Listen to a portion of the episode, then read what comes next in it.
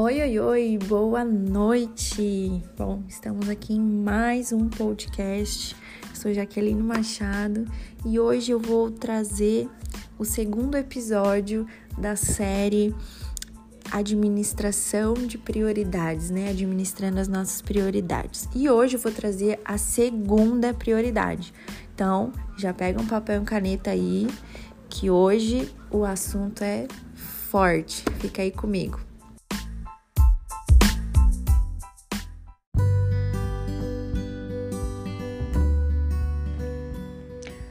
Bom, então vamos para a nossa segunda prioridade. E não é os nossos filhos, não é nosso lar, não é a nossa profissão, né, o nosso trabalho. Essa prioridade, ela exige o compromisso de obedecer a Deus ao amar o marido.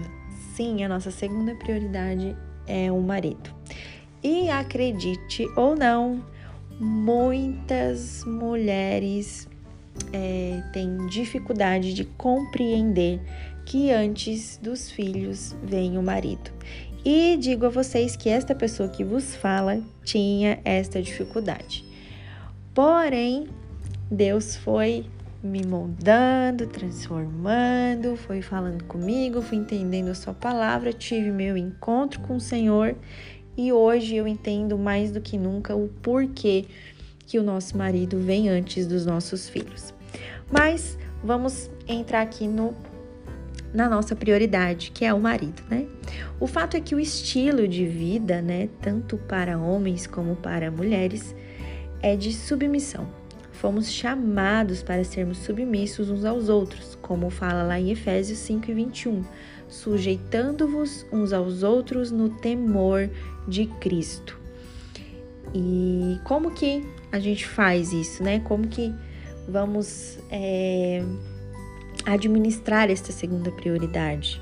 Então, ajudando o nosso marido, é, entendendo as suas necessidades, entendendo sobre o trabalho dele, às vezes, né, para escutá-lo, para ampará-lo, enfim, seguindo a liderança dele, que sim, né, o homem é nosso líder, ele é o cabeça da casa, assim como Cristo é o cabeça da igreja. E pelo fato de ele ter esta gigante responsabilidade, né, ele, como marido, como líder, como cabeça da casa, ele vai dar conta né, de suas decisões como liderança, assim como nós mulheres vamos dar conta né, da submissão. Bom, respeitando né, o marido, abençoando a vida dele é, em público, seja onde for, porque quando desrespeitamos o nosso marido, tanto em casa quanto publicamente, a palavra do Senhor é envergonhada, desrespeitamos a Deus e quando e se cremos em Deus, se somos mulheres que estamos buscando a sabedoria, ser mulheres sábias que estão construindo, né, edificando lares, amamos ao Senhor acima de todas as coisas, precisamos entender que precisamos é, que quando estamos nos submetendo, amando, respeitando, ajudando e seguindo a liderança do nosso marido, estamos fazendo tudo para Deus. E aí eu te pergunto, é, como você trata, como você está tratando o seu marido? É como você trataria a Deus? Pare para refletir. Se pergunte como eu estou tratando meu marido. É como eu trataria a Deus? É, então a gente precisa estar sempre refletindo sobre isso. E depois que casou, né, a gente pode estudar o nosso marido, entender o funcionamento dele, né? Sim, isso é muito importante entender como ele chega em casa.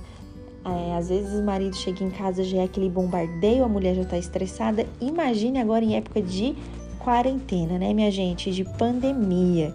Que mulher, as mulheres estão tudo em casa, tudo surtando com o filho. E o marido chega em casa, a mulher tá toda descabelada, toda desarrumada. E, e aí o marido chega às vezes já pensa, né, em dar meia volta e ir para outro lugar, porque a mulher já tá num bombardeio de problema, já tá com a cara fechada, já tá querendo é, partir para uma DM.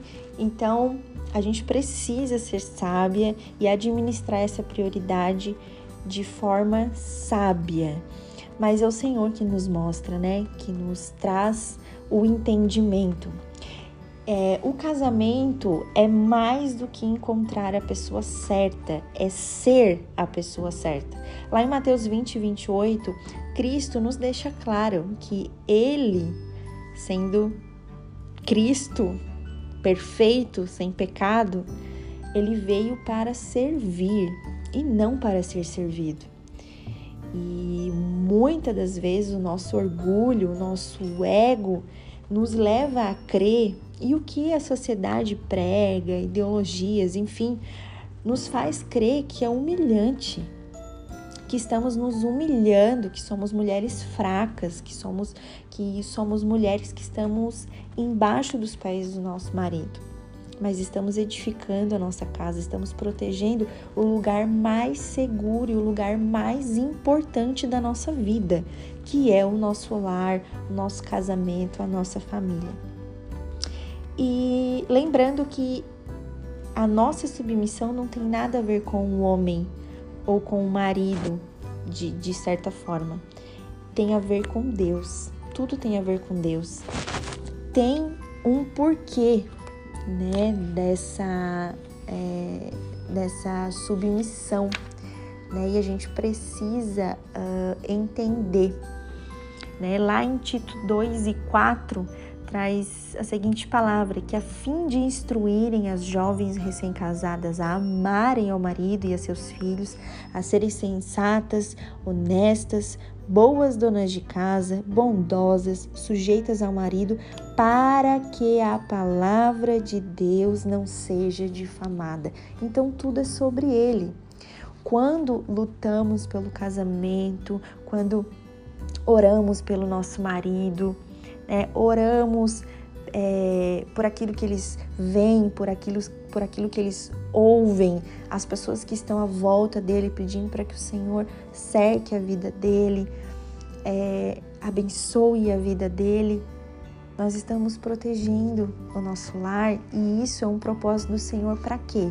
Para que, como mulheres sábias, possamos instruir as mais novas que estão iniciando nessa jornada que é o casamento, né? que é a vida de marido e mulher. Para quê? Para que a glória do Senhor seja refletida.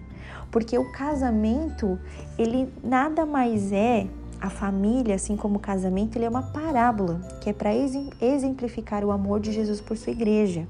E o casamento é um meio pelo qual Deus reflete a sua glória. É, o casamento, aqui, o casamento é um treino, né? A vida de marido e mulher é um treino para a eternidade, porque assim como a vida do cristão, né? Que, que, que, tá, que crê que está salvo, que vai é, para a glória, né, com o Senhor, voltar para o lar, é o que? A perseverança. A perseverança, né? É o servir, é o amar o outro acima de você mesmo, né? Amar ao Senhor e quando amamos ao Senhor, como quando tememos ao Senhor, entendemos tudo isso que parece ser tão difícil no mundo que vivemos hoje não é mesmo? Parece assim a coisa mais difícil da vida. Mas o Senhor fez tudo de forma perfeita, nós é que complicamos. Então, busque na palavra do Senhor, se alimente de tudo aquilo, devora tudo aquilo que diz respeito à mulher, conforme a vontade do Senhor, sobre casamento, sobre filhos, sobre família tudo, tudo, leia, medite, ore, ore, ore, ore, mesmo não querendo, mas ore. A nossa carne vai lutar com isso, mas é o que vai nos dar sabedoria, a sabedoria do Senhor, né? vai nos, nos encher de força, de sabedoria, saber o caminho certo, né? De, de onde é, colocar o nosso pé, a forma de proceder, a forma de proceder no falar, no agir. Né? Então, aqui é lembre-se, né, de respeitar o marido, como a gente, como eu já comentei aqui, é, respondendo ele positivamente nas atitudes. O diabo ele é muito astuto. Ele é muito astuto, por quê? Porque ele usa, né? Ele, ele enlaça os homens com atitudes delicadas, né? Mulheres é, que, que, se, que se aproximam deles com palavras de atenção, palavras é, de respeito, de carinho, de zelo, tudo que é o que? Que a mulher, que a esposa deveria fazer.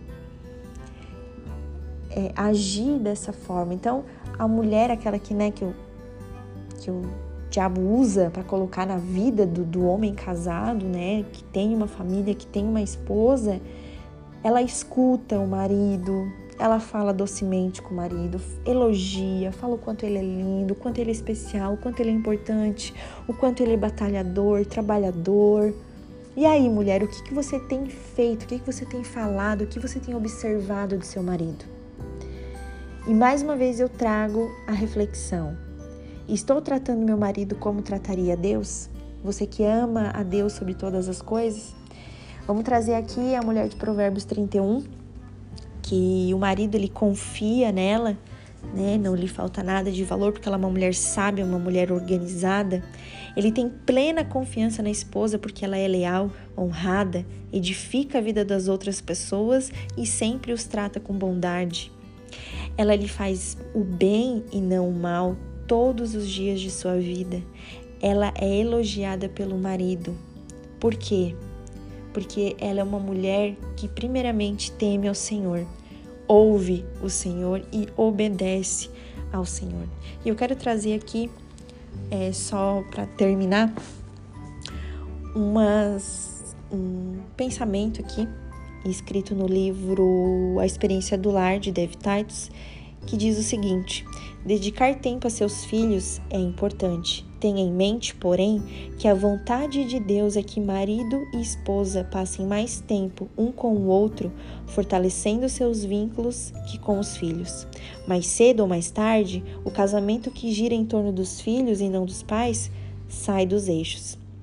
Os benefícios de uma família que tem como centro o casamento são grandes tanto para os filhos como para os pais.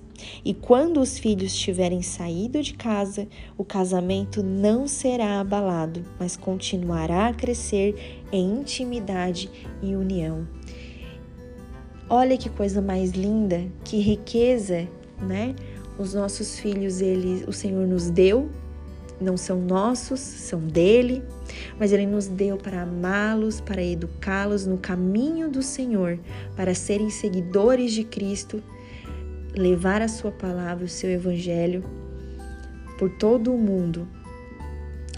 E precisamos entender que um dia eles vão embora, vão formar suas famílias, seus lares, vão ter seus filhos e vai ficar você e seu marido para a glória do Senhor, porque o casamento ele é vitalício e os nossos filhos precisam entender e ver e ter em casa um exemplo. Porque se eles tiverem exemplo contrário, como que eles vão ter um casamento forte, com uma base sólida? Se eles têm como exemplo os pais que não tiveram um bom casamento, que brigam, que a mulher fala que a esposa fala mal do esposo, né, do pai. Então precisamos refletir. Reflita profundamente. Por que, que o Senhor instruiu o casamento, os filhos, a família? E aí o Senhor, com certeza, vai te levar por caminhos incríveis. Como mulher, vai fazer você refletir e amar. Amar estar no lar, cuidando da sua família, cuidando daquilo que é o mais precioso da nossa vida, que é a nossa família, o nosso casamento, o nosso lar. Cuidar com sabedoria, com discernimento, entendimento, com zelo, amor e respeito. Bom, é isso. No próximo podcast eu vou trazer a terceira prioridade, mas antes da terceira prioridade eu quero deixar algo aqui para as solteiras. Isso mesmo. O assunto de hoje é um pouco mais extenso, teria muita coisa para falar, porém era isso que o Senhor colocou no meu coração hoje para compartilhar com vocês. Então, Deus abençoe, fiquem com Deus. Até o próximo podcast, se Deus quiser.